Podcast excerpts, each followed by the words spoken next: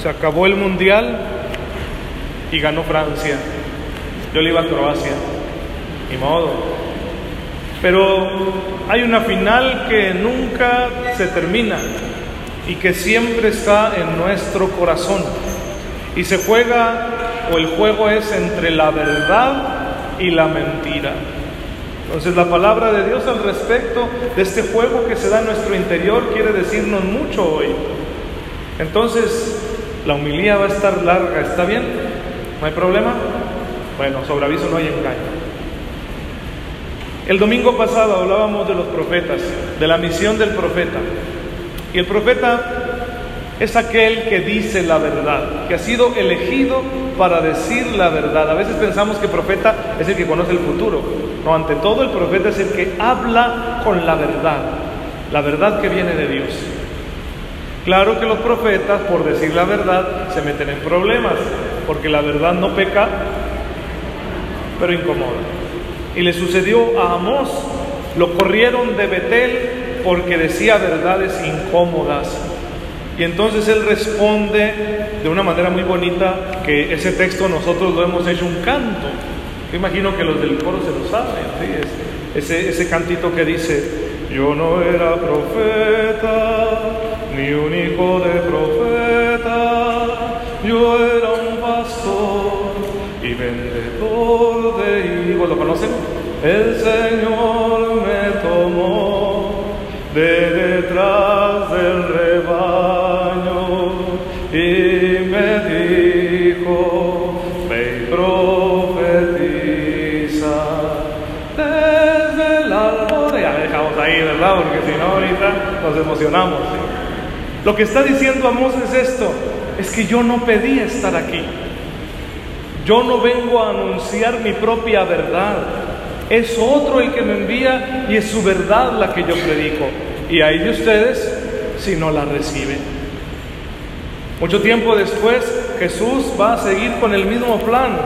Él elige a sus nuevos apóstoles, perdón, a sus nuevos profetas, los doce apóstoles, y los manda a que vayan a anunciar la verdad, confiados no en su propio poder, sino en el poder mismo de la verdad. Por eso les dice, vayan sin dinero, sin pan, sin mochila, vayan libres. La verdad se sostiene a sí misma. Lo primero que lo primero para lo cual los capacita Jesús es para expulsar demonios. Porque la Biblia le llama a Satanás el padre de la mentira. Si tú y yo vivimos en la mentira, vivimos endemoniados. Y entonces el Señor quiere que sus nuevos profetas, los apóstoles, expulsen a los hacedores de la mentira, a los que nos hacen caer a nosotros en la mentira que se hable la verdad, una verdad que libera y que salva, que la gente salga de la mentira y pase a la verdad. Y a eso le llamamos arrepentimiento, porque siempre que pecamos hemos creído una mentira. Siempre que yo cometo un pecado es porque primero creí una mentira. Ay, esta cosa, hombre, se opone a los mandamientos de Dios. Ay, pero está tan sabrosa, lo voy a hacer. ¿Sí? Al cabo, ¿qué, tiene de malo? No, ¿qué tanto es tantito? Te estás mintiendo. Y por esa mentira te apartas de la verdad, te apartas de Dios. Yo les voy a mencionar, hermanos, algunas situaciones en las que nosotros caemos y que hoy la palabra nos pide que salgamos de ellas porque son mentiras. En primer lugar, vivimos la comodidad. Hacemos las cosas porque son cómodas, no porque sean verdaderas. Ejemplo, ya en muchos lugares, espacios públicos, hay estos aparcamientos que son para personas con discapacidad. Qué cómodo es estacionarse ahí, ¿verdad? Porque están bien cerquita de la puerta. Pero eso está bien o está mal? No es de Dios. Todo por comodidad te estás mintiendo a ti mismo. Padre, ese ejemplo es muy trivial. ¿Quién lo hace? ¿Quieres uno más fuerte? Ahí les va, ¿eh? Ustedes se lo tienen que explicar esto después a sus hijos. Qué cómodo es no arreglar los problemas conyugales y decir que todo está bien. Al cabo yo aquí tengo mi guardadito en el WhatsApp. ¿Sí? Es más cómodo, ¿no? ¿Tiene usted problemas con su esposa? No. Y si me siento mal con ella, pues aquí está esta mujer que se comunica conmigo, ¿verdad? Por el WhatsApp, y ahí estoy yo. Pues no pasa nada, padre, yo no me he metido con esa mujer. Estás jugando con fuego, está viviendo en la mentira. Claro, porque es más fácil hacer eso que confrontar al cónyuge y decirle, oiga, usted y yo tenemos que hablar porque no andamos a gusto el uno con el otro, porque no estamos satisfechos. Que padre te mientes a ti mismo diciendo, no, acá no pasa nada, ¿verdad? No, eso no es de Dios. Hay que salir de esa mentira. Otro ejemplo es cuando no queremos enfrentar las consecuencias de nuestros actos. Somos irresponsables. No sé, los muchachitos, ¿verdad? Se embarazan y luego dicen, no, pues yo no quiero truncar mi vida, yo no quiero ser responsable de esto, matemos al niño. Vamos a, a abortarlo. Ay, padre, pero los casos de violación o las mamás que se ven muy malitas ahí en el quirófano, pero no estamos hablando de eso. La mayoría de las veces que se propone el aborto como una solución es por la comodidad de los jóvenes que han caído en irresponsabilidad al hacer mal uso de su facultad sexual y no quieren hacerse cargo de ello. Y luego lo disfrazan de falsa compasión, pero viene al mundo a sufrir. Eso es falso. Tú no sientes eso. Tú en realidad lo que quieres es deshacerte de la persona porque te estorba. Y los clasificamos de manera que si una persona no tiene capacidad de autodeterminación o no es productivo, entonces es desechable, descartable, como dice el Papa Francisco y descartas al niño no nacido o descartas al enfermo terminal, ¿no? Tu papá que está enfermo y dices qué pesado es cuidarlo, ya está en cama, tiene demencia senil, no sabe nada de nada, hay que limpiarlo, hay que alimentarlo, hay que bañarlo. Y pobrecito, está sufriendo mucho, ¿no? Mejor lo eutanasiamos. ¿Será por misericordia? ¿No será más bien que tú quieres deshacerte de esta responsabilidad? Cuánta crueldad, ¿verdad? Pero eso es real, es una mentira no es verdadera compasión, es solo el afán de deshacernos de nuestras responsabilidades. Una vida sin consecuencias. Salgan de esa mentira. Otra, la superstición. La superstición es una fe adulterada. Miren, ¿a quién le gusta la cerveza? Levante la mano.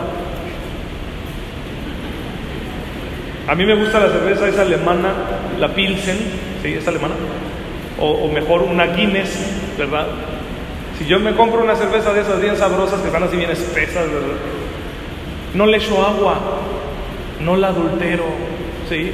Sería muy tonto hacer eso. La fe es igual, es densa, ¿sí? Te, raspa al pasar, no la adulteres con otras cosas. Que es más cómodo y más fácil irme de rodillas a San Judas Tadeo arriesgándome con el calor a, una insolación, a que me atropellen porque voy bien pegadito de la carretera, es más fácil eso, ¿sí? hacer un sacrificio que Dios no me pide, que caminar 50 metros a tocar la puerta de la casa de ese familiar con el que me peleé por una herencia, que es más cómodo, es más fácil irse hasta San Juditas con el solonazo. ¿sí? Es más fácil. Y por eso lo hago, por eso es superstición. Dios no te está pidiendo eso, pero lo otro, lo otro sí que te lo pide. Entonces vives en la mentira. Crees que puedes arrancarle a Dios una bendición haciendo cosas que Él no te pide, pero no estás dispuesto a hacer lo que Él sí te pide. Entonces esa es otra mentira de la que hay que salir. Una más, una mentira más en la que solemos vivir. Tengo que pensarlo bien antes de decírselos. La mentira de creerme mejor que los demás porque yo cumplo con ciertas normas. Y ya con eso me escudo. Yo sí voy a misa el domingo, yo sí doy el diezmo, yo sí hago esto o lo otro. ¿Eso te hace mejor? Debería hacerte más humilde, pero no puedes excusarte y pensar que por eso eres mejor que los demás. Es otra vil mentira. Yo no soy mejor por estar aquí. Esta es mi quinta misa del día. Y no soy mejor por llevar cinco misas. Los frutos de esas misas si yo los permito, si yo las vivo auténticamente, eso sí pueden hacer de mí alguien mejor. Pero el solo cumplimiento, no. Es una grandísima mentira. Y ahí les va la cereza del pastel. Creerme lo que no soy. Hermanos, hay que aceptar nuestra realidad. ¿Ustedes creen que yo podré ser un basquetbolista profesional a estas alturas? ¿Con este cuerpo? No, no, no, ya acéptalo, ¿verdad? Olvídalo, ¿sí? No busques ser lo que no eres. Hoy está de moda decir, soy hombre, pero quiero ser mujer. Nunca lo vas a hacer, aunque duela. Por más maquillaje y operaciones, solo te vas a convertir en una caricatura de mujer, pero nunca vas a hacerlo. ¿Por qué afanarte tanto en vivir una mentira? Padre, pero es que yo me siento mal conmigo mismo, tengo esta inclinación u otra. Ok, ok, resuélvelo, enfréntalo. El Señor no te va a dejar de ayudar, pero no pretenda hacer lo que no eres, porque sería perder el tiempo, ¿sí? Gastar la vida en una mentira. No, salgamos a la verdad, vivamos en la verdad. ¿A cambio de qué? Porque si pueden ver ustedes, la verdad es ardua, es difícil llevar esta vida en la verdad. Pero, ¿dónde la encontramos? Pues primero que nada hay que señalar que antes de salir a hablar de estas verdades en el mundo, hay que vivirlas primero nosotros, porque el buen juez, pues primero tú y yo.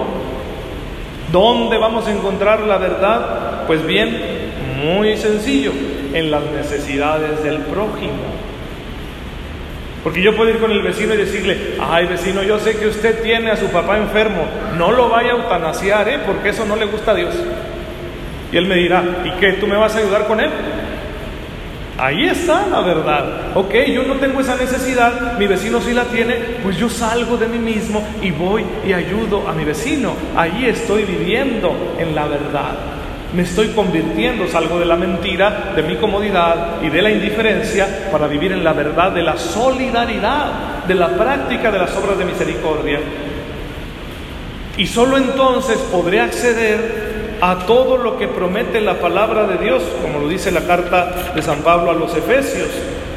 Porque dice aquí al final, en Cristo ustedes, después de escuchar la palabra de la verdad y después de creer, han, perdón, han sido marcados con el Espíritu Santo. Solo después de escuchar la palabra de la verdad y de convertirnos a la verdad, podremos recibir todo lo demás, ser hijos de Dios, el perdón de los pecados, recibir el tesoro de su gracia, ser herederos con Cristo. Sí, yo voy a convertirme a la verdad a cambio de estas promesas. Pero primero tengo que escuchar la palabra de la verdad y cambiar. Solo entonces vendrá el auxilio del Espíritu Santo. A veces tú dices, ¿por qué Dios no me ayuda con esto? Casi siempre la respuesta es, porque no vives en la verdad. Hasta que vivas en la verdad, experimentarás el poder de Dios, lo que promete su palabra. Así que hermanos, vivamos en la verdad.